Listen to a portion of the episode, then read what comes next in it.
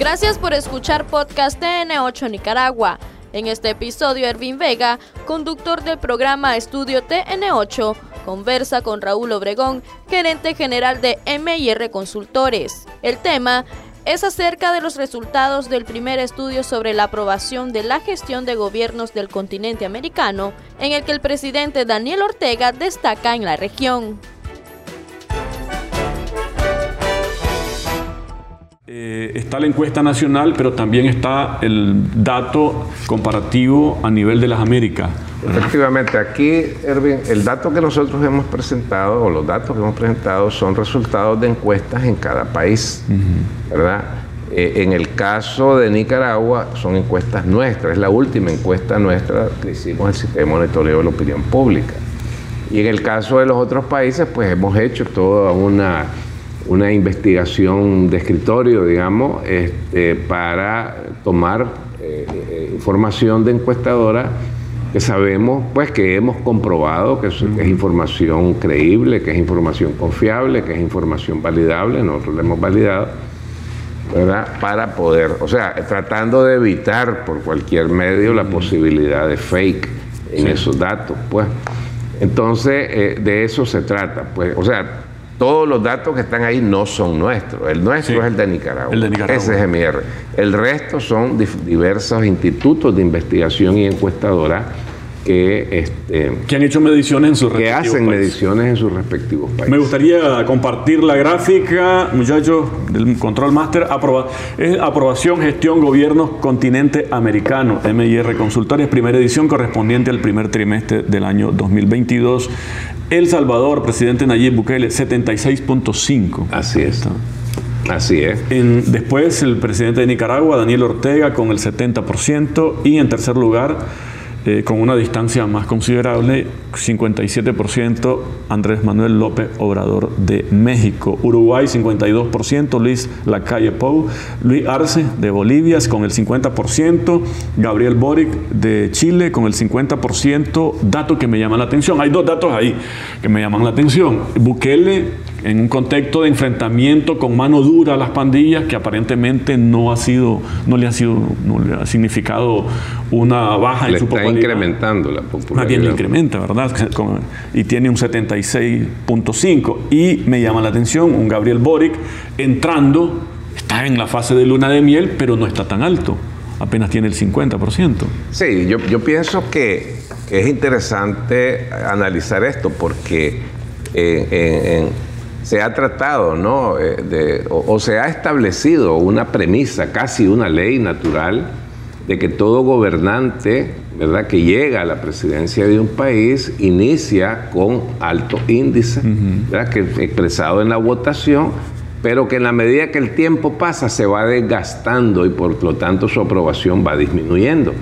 Y al final del día, cuando ya terminan el periodo, pues están bajos. No hay que preocuparse porque ese es un proceso natural. Pero lo que, lo que nosotros hemos venido observando, y ya lo empezamos a ver aquí en estos datos, es que eso no es tan así. ¿Verdad? Porque, por ejemplo, este esta persona, el presidente de Chile, Boric, eh, ese dato es al 31 de marzo. O sea, este es el primer trimestre. O sea, estos días de abril no van incluidos. Eh, entonces, él tenía en ese momento él tenía cinco semanas de estar en la presidencia, tenía 50 puntos. Este, todas las encuestas de hoy, pues ya las estamos recopilando con miras al próximo informe, ya él va por 40 y algo. Va bajando. Va en un proceso muy rápido de bajar. Este, si vemos, por ejemplo, en el caso del presidente Bukele, bueno, el presidente Bukele inició su periodo en junio de 2019, o sea, ya va para tres años en el gobierno. Sin embargo, sus índices de aprobación son mayores a los que él obtuvo al momento de la votación. En el caso del presidente Ortega, ¿verdad? Que está eh, ya en, un cuarto periodo con alta aprobación al momento de la votación, pues hoy tiene un índice, uno de los mejores índices de aprobación de parte de la población. El presidente es como todo un fenómeno en el sentido de que rompe esa tradición normalizada de que llegas con un con un techo y terminas en el piso, es decir, tus niveles de aprobación entras alto y vas te vas desgastando. Efectivamente. Pareciera como que eso ha sido un mecanismo eh, que han tenido muchos, muchos gobernantes en los diferentes países este, como para, para no frustrarse, pues, y no decir, hice un mal trabajo, sino que eso es natural. Así es la población, nunca está satisfecha. Entonces vas a ir cayendo. Pero es natural, don Raúl, en el sentido de que entras generando una expectativa y al final no cumplís esa expectativa. Es, que ese es el punto, ese es el punto. Y por, por eso, eso que estábamos hablando, el presidente Manuel Andrés López Obrador ya para su cuarto año y tiene 61, 60, digamos, 57, 60 de aprobación. O sea, él está mejor que cuando llegó. Entonces, estos tres presidentes, el señor Bukele, el presidente Ortega y el presidente de México, han mantenido o han subido. En los demás sí se ve que hay un proceso de descenso. Por ejemplo, el de Costa Rica, que, está terminando, eh, eh, Carlos Alvarado está terminando con 18 puntos de aprobación. Bajísimo. Bajísimo. Y tiene una desaprobación altísima, casi del 50%. Entonces, y ya, está terminando su periodo. Y eso es tan así que en la reciente elección, el candidato del partido de, Alvarado, y que fue el candidato que Alvarado empujó, quedó fuera de la contienda. Yo creo que no llegó ni a un punto, ni a uno y pico llegó. Entonces ahí se cumple eso, eh, ¿verdad? Un presidente que comenzó con un porcentaje tal vez no muy alto, pero más o menos alto y termina, eh, eh, o sea, cumple con esa premisa, ¿no? Que se desgasta. Otro, otro que está saliendo por la puerta de atrás es el de Colombia. El de Colombia está con exactamente, el 23%. Tiene un 23% de aprobación hoy. Pero si lo vemos expresado en votos en las recientes elecciones que se dieron en la primera vuelta, el candidato de, de ellos, que es el uribismo, eh, quedó fuera de la contienda. ¿Me entendés? igual, con una proporción de votos mínima y con pocos diputados en la Asamblea Legislativa. Si vemos el caso de Argentina, el presidente Fernández va, tiene dos años de estar en el gobierno y tiene 25.2 de aprobación. ¿Verdad? Cosa que eh, en una contienda bien reñida hace dos años pues ganó con una proporción, un apoyo bastante fuerte, sobre todo de la población de clase media para abajo, ¿verdad? Y, así lo vemos. Pues entonces, ¿qué pasa? Que, bueno, vemos el caso de los Estados Unidos. El señor Biden a enero, tiene, bueno, que tomó posesión en enero de 2021, a marzo de este año, tiene 36% de aprobación. O sea, esa elección que viene en los Estados Unidos en octubre, noviembre de este año, la elección de los representantes, este, ahí se va a ver expresado esto. ¿Verdad? Porque posiblemente eh, van a perder estos. O sea, los otros, los que les dicen republicanos, van a ganar eh, van a tener más. Habrá un reflejo aquí del de, Es lo más probable. o el tema de la pandemia, o el tema de la inflación que, está. Bueno, lo que está afectando más a este país, a la ciudadanía, eso es lo que la información que se recaba, lo que está afectando más es el tema de la inflación. Inflación. O sea, eh, ellos están acostumbrados a una inflación de un, de un punto, un poco menos de, de un punto, y hoy por hoy están en ocho puntos. Están hablando de que es la mayor inflación ¿verdad? Que, han estado, que han experimentado. Incluso ya hay este, analistas económicos que están hablando de que eh, si esta tendencia se mantiene, dentro de unos meses el 50% de la población norteamericana no va a tener la capacidad de poder completar su canasta básica y sus necesidades básicas. Entonces es la inflación la que lo está afectando. Y este señor está tiene un año de estar en el gobierno. Pues cumplió en enero, año y tres meses. Y entonces el, otro, eh, eh, el señor Trump, que estaba de presidente, eh, pareciera pues que va, va asumiendo un rol muy, muy, muy, muy fuerte, muy importante. Y que aspira a postularse. Y, que aspira a postularse, pues, ya para el 2024. Entonces, lo que queda claro aquí, creemos nosotros, es que eh, la, la, la, tesis de que todo gobernante que llega al gobierno comienza alto y termina abajo, por lo tanto el desgaste es un proceso natural y por lo tanto no te preocupes, porque el pueblo nunca le va a satisfacer su necesidad. No es tan así. O sea, gobernantes como el de El Salvador, el de Nicaragua, el de México, por ejemplo, que trabajan día a día en pro de satisfacer necesidades en pro de dar respuesta a inquietudes, a problemas, eh, de la población que trabajan siempre y día a día este, contribuyendo a fortalecer la, identidad y a dignificar la, nacionalidad ¿no? de, su, de sus pueblos, porque, porque son pues lo, vemos en su discurso, lo, que habla y sus acciones. Aquí lo acabamos de ver en México con el tema del litio, pues, de que antier, hace unos días, eh, eh, aún contra la, la, voluntad de Estados Unidos, de países europeos como España, este, eh, sacaron una ley ayer, pues, para que el litio sea de México, porque hablan mucho de eso. El tema de la reforma energética, que, en, la, Asamblea Nación, en el Congreso de México, no sé cómo se llama, creo que es Congreso, eh, ganó los que decían aprobamos, pero los que pero no lo, con lo suficiente. Ellos tenían que hacer un 66%, no lo lograron. Don Raúl, a ver, gobiernos con liderazgo eh, que se comprometen y toman decisiones firmes y decididas. Exactamente, y que además de eso gobiernan para sus países, para sus poblaciones. Porque este el caso de Argentina, por ejemplo, se le ha criticado mucho por ser un presidente muy vacilante. Es, que ese es el punto. En el caso de Argentina, hoy por hoy, eh, movimientos sociales. 25.2% de, de, aprobación. ¿Qué pasa? Que la mayoría del voto de él se ha apartado de ellos. ¿Por qué? Porque, o sea, ha sido incoherente. Por ejemplo, eh, eh, una de las principales banderas en la campaña del señor Fernández fue la denuncia del atrocinio, del robo que hizo, decía él, ¿verdad? El gobierno del señor Macri y particular y, específicamente con el tema de los 57 mil millones de dólares de la, del FMI, que el FMI le puso al, gobierno de Macri, ¿no? Como préstamo. Y entonces la expectativa pareciera de la población que votó por este señor era de que él iba a venir y eh, a, investigar cómo fue la cosa, a, aplicar justicia y a no reconocer la deuda.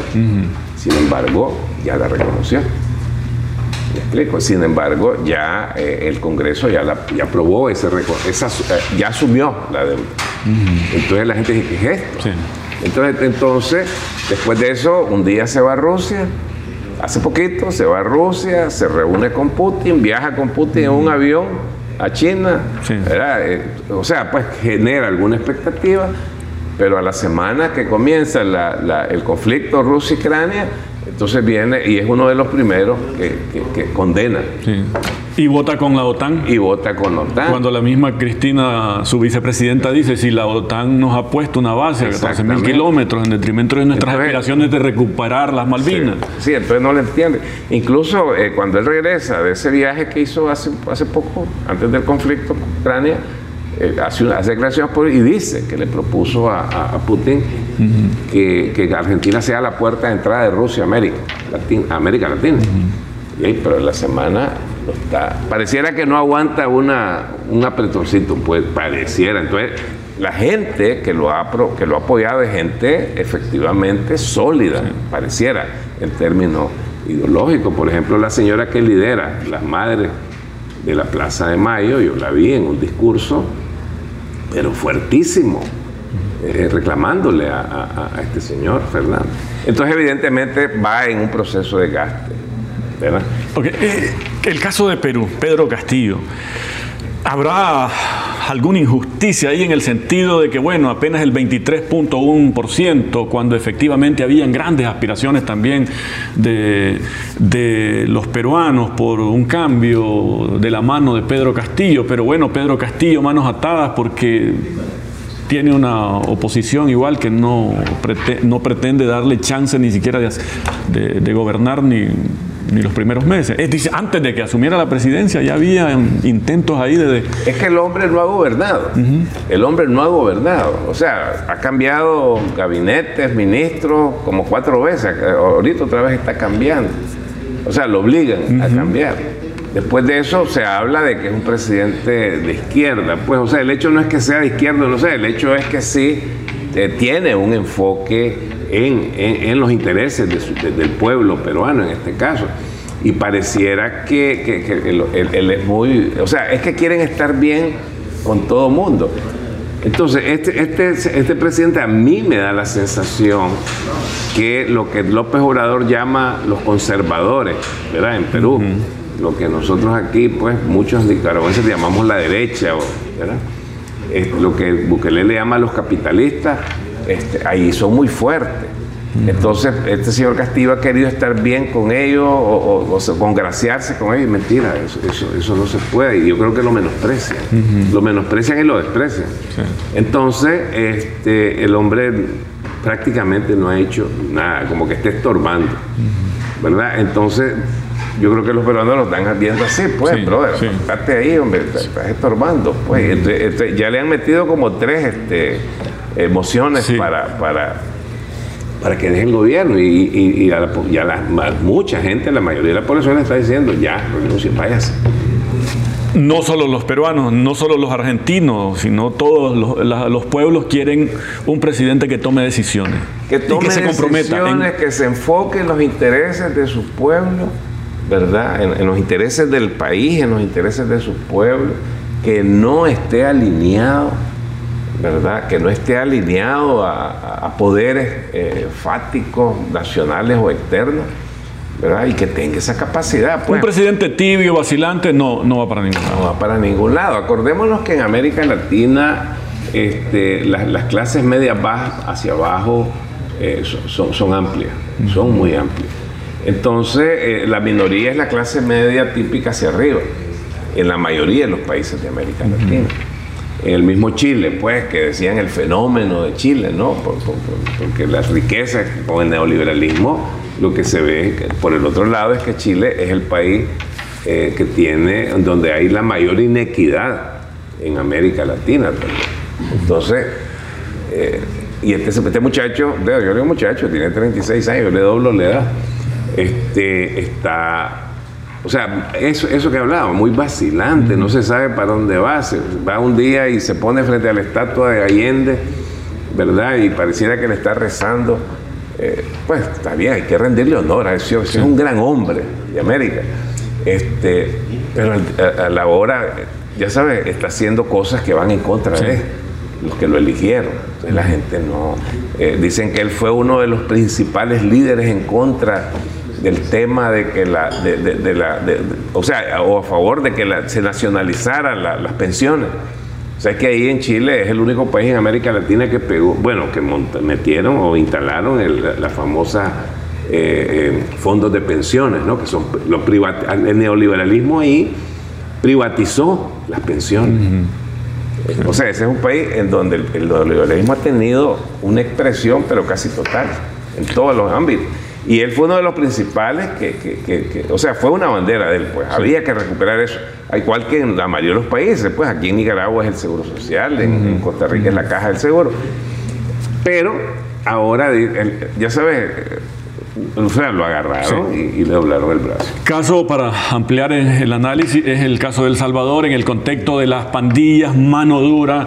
Aparentemente hay una población ahí con un margen de tolerancia bastante amplio para apoyar mano dura y no escuchar las voces que critican con el tema de los derechos humanos, este, que no se puede hacer eso o sea, una población cansada, agotadísima. agotadísima y por tanto dispuesta a que se, sea una, guerra frontal y dura. Así es, es que incluso en El Salvador, bueno, tenemos información de gente que vive allá y de noticias de que hay zonas aún en San Salvador, en, eh, ahí en el centro, ¿no? En Santa Tecla, en San Miguel, hay zonas en donde eh, la Mara domina el territorio.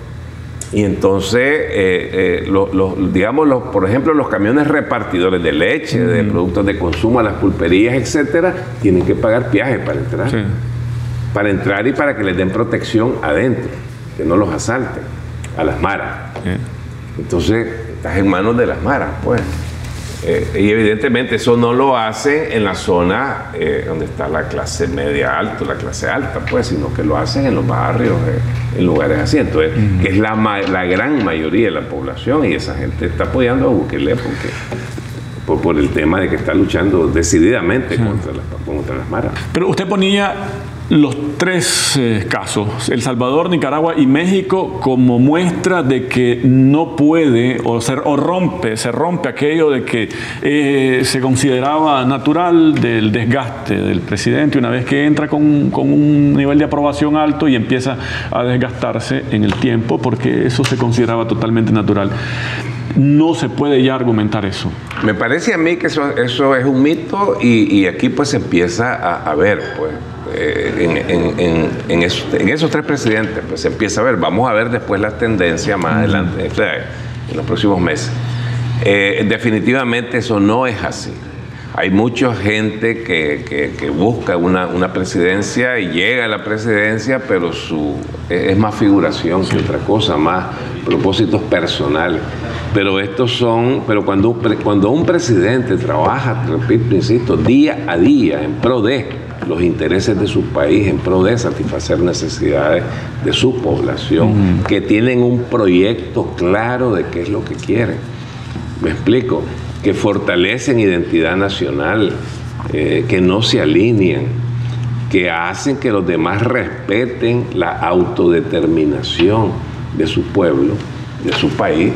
Entonces, definitivamente que el pueblo o la gran mayoría de la población eh, eso lo, aprecia. y, además de eso, y, y, sobre todo que es coherente lo que, lo que ese gobernante ha, propuesto a la población con lo que está haciendo.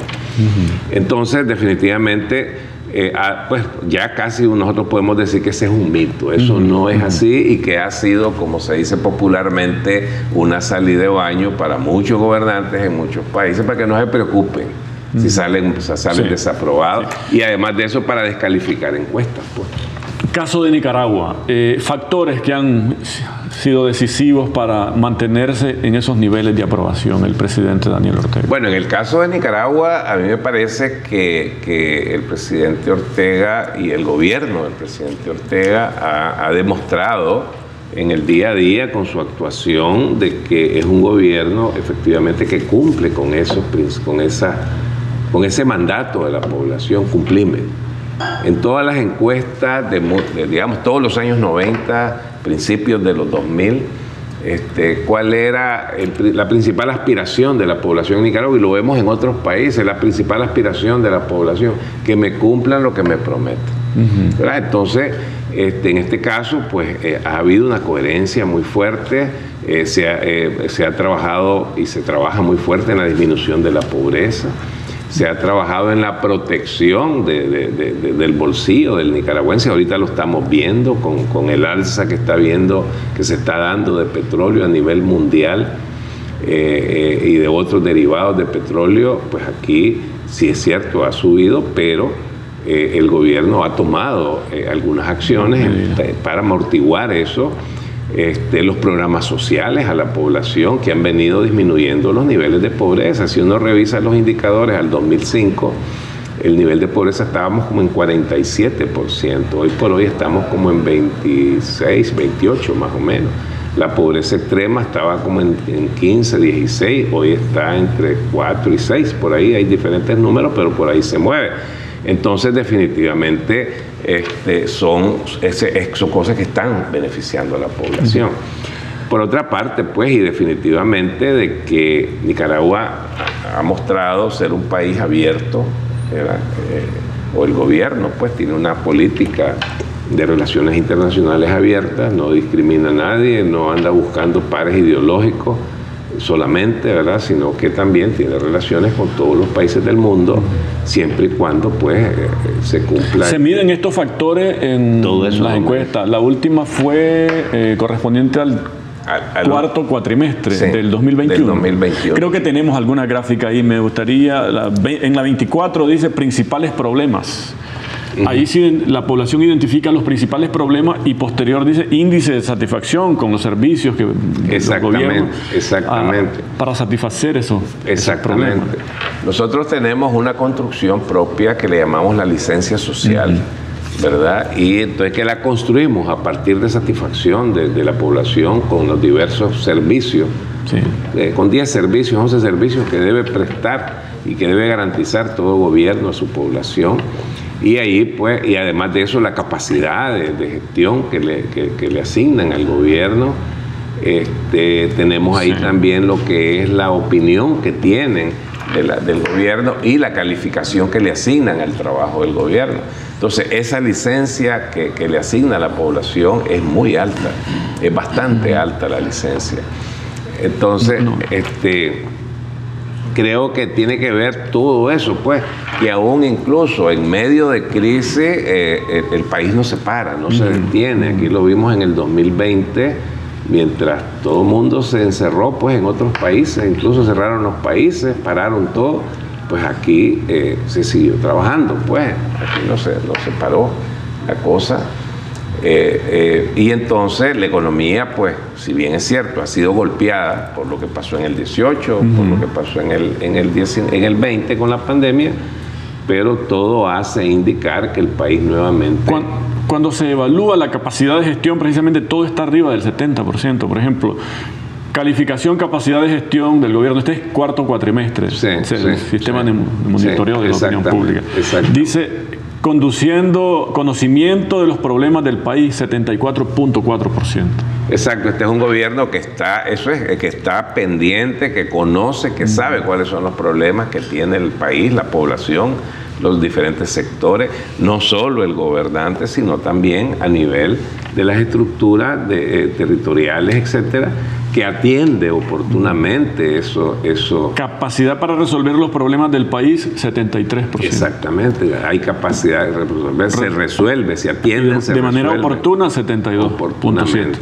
Exactamente, hay buena comunicación con la población, la población está al tanto de 72.5 respecto a la comunicación con la ciudadanía. Y la confianza pues que le genera eh, eh, el gobierno a las personas es bastante alta también. Entonces, con todo eso y con la satisfacción de los servicios, nosotros construimos la licencia eh, ciudadana que es, bastante alta para, este gobierno. Entonces, este, me parece que por ahí viene el, sustento. ¿no? Lo interesante de esto es que, pues, si, si te parece, hablando del ranking, es que el ranking está construido desde la opinión, la percepción de las poblaciones de los diferentes países este, y no desde lo que dicen eh, eh, gente que opina o medios de comunicación, etcétera. Pues verdad que cada quien va con su marco, con su framing. Eh, aquí no, pues son las poblaciones. Entonces, en el caso de Nicaragua, pues quien, por cual, independientemente de lo que se pueda decir afuera o que diga algún medio, etcétera, es la población la que le está dando esa calificación al gobierno de Nicaragua. Partiendo de eso se elabora el, se elabora el ranking de las Américas. Exactamente, exacto. Es la población la que está calificando, no son los medios, no son eh, los expertos, pues, en opinión. Que, por, que a, veces y muchas veces hay, hay sesgo. Pues. Sí. Hay sesgo. Eh, en el ranking dice gestión de gobierno de América del Sur, bueno, ahí está uh, Uruguay, Bolivia, Chile, por abajo del 50%, gestión de gobierno. En América Central, obviamente, eh, destaca Nicaragua y El Salvador, ¿verdad? Destaca Nicaragua y El Salvador, ahí está Panamá, está Costa Rica, pues. Este, Costa Rica definitivamente eh, eh, es el lugar en donde la población desaprueba más a, su gobernante. Y en América del Norte destaca obviamente México. México, Definitivamente, México, con altos y posiblemente con tendencias a, subir. Posiblemente con tendencias. Mientras los otros tienen una tendencia a seguir bajando. Exactamente. Los gobiernos anteriores en México, digamos, los recursos naturales más importantes como es el petróleo, creemos que Pemex eh, ha sido una petrolera muy fuerte, todo eso se lo entregaron prácticamente a, las grandes corporaciones internacionales españolas y, norteamericanas y creo que canadienses. Y ahorita que se iba a, la reforma, eh, esos gobiernos clarísimamente dijeron, ustedes no pueden hacer eso. Sí. Muchísimas gracias, don Raúl. Su comentario de cierre, conclusiones para despedir esta parte del programa. Bueno, eh, yo pienso que es importante ¿no? mantener eh, este, este proyecto que nosotros estamos lanzando, que se llama el panéptico de la opinión pública, el panóptico de la opinión pública, porque de alguna manera pues, nos, nos, ayuda ¿no? a entender qué es lo que está pasando en, los diferentes países. Este, y a poder tener comparaciones, pues, y poder comparar, poder hacer análisis comparado de los diferentes países y de alguna manera esperamos que esto contribuya a que eh, los actores, los tomadores de decisión, los liderazgos, pues eh, tomen en cuenta esto. Esa fue la entrevista de este episodio del podcast TN8 Nicaragua. Recuerda que estamos subiendo nuevo contenido todos los martes y jueves con análisis de temas de tu interés.